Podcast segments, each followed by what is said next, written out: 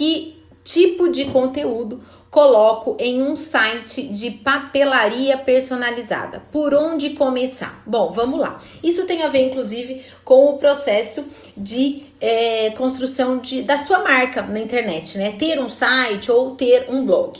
Então, que tipo de conteúdo? Primeira coisa, vamos pensar que você é uma cliente procurando uma empresa de personalizados, né? Para festa, para sua festa, para festa do seu filho, enfim, né? Quando você procura isso, o que, que você imagina, o que, que você gostaria de ver nessa empresa? Quando você vai lá, procura no Google e acha o site de uma empresa que faz personalizados. Que, que eu procuraria, eu como mãe ou como cliente, né? Eu procuraria uma empresa que demonstrasse ser profissional, que fosse é, séria, não no sentido de ser sisuda, né? O site ele pode ser alegre, ele pode ser é, descontraído, ele pode ser é, bastante colorido, né? De acordo com a identidade visual da sua marca. Então, eu não quero dizer que ele tenha que ser sério do ponto de vista de paleta de cores ou de ler, de fontes utilizadas, nem nada disso. Mas eu imagino quando eu entro numa, no site de uma empresa qualquer que eu tenho a intenção de contratar, que ela me demonstre profissionalismo, né? Então, olha lá, quero ver fotos do seu material. Então, as fotos do seu site têm que ser impecavelmente muito bem produzidas, né?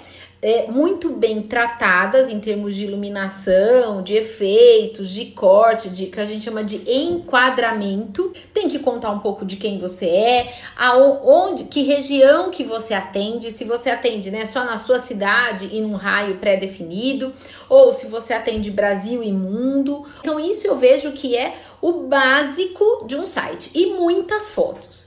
E aí eu tenho uma sugestão, que já é uma dica de mentoria mesmo hoje, que é a seguinte: é, o site, se for aquele site padrão que a gente conhece, sabe? Uma página de história, uma página de portfólio, uma página de contato. Essa página de portfólio, que é onde você vai colocar as fotos dos seus produtos, da sua papelaria, ele acaba sendo um pouco limitado. Você vai ter que escolher ali, sei lá, 8, 10 fotos e colocar ali. E só, né? Às vezes, só que de repente, conforme vai passando o tempo, você vai tendo muito mais material, muito mais portfólio para mostrar.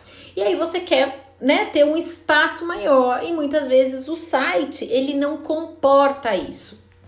Então, o que, que eu diria para você? Que além do site ou no lugar do site, ao invés do site, você também pode ter um blog, né? E ao ter é, um blog, o blog ele te permite contar uma história. Ele permite que você tenha um menu lateral dividido por tema de festa ou por é, do post mais recente para o post mais antigo. Eu acho que o blog ele é muito mais flexível, ele é muito mais versátil do que um site. Por quê? O blog te permite contar essas histórias das festas, como eu estou dizendo, e te permite colocar centenas, milhares de fotos. E melhor do que isso ainda. O blog, o site também, ele é muito bem indexado pelo Google. Então é muito fácil das pessoas encontrarem essas imagens que você posta dentro do Google, né? Que é, diga-se de passagem, o primeiro lugar que as mães, que as clientes procuram referências de festas e procuram fornecedores de festas, tá? Então, eu diria que o conteúdo básico é a sua apresentação, o seu portfólio, formas de contato. Então, claro que nesse site tem que ter link para todas as suas redes sociais, para o seu WhatsApp, para o seu e-mail, para todas as formas que essa cliente tem condições de encontrar você, né? E link para loja online e, se possível, o blog, né? Então aí são cinco elementos que eu teria pensando no menu do meu site ali que eu teria.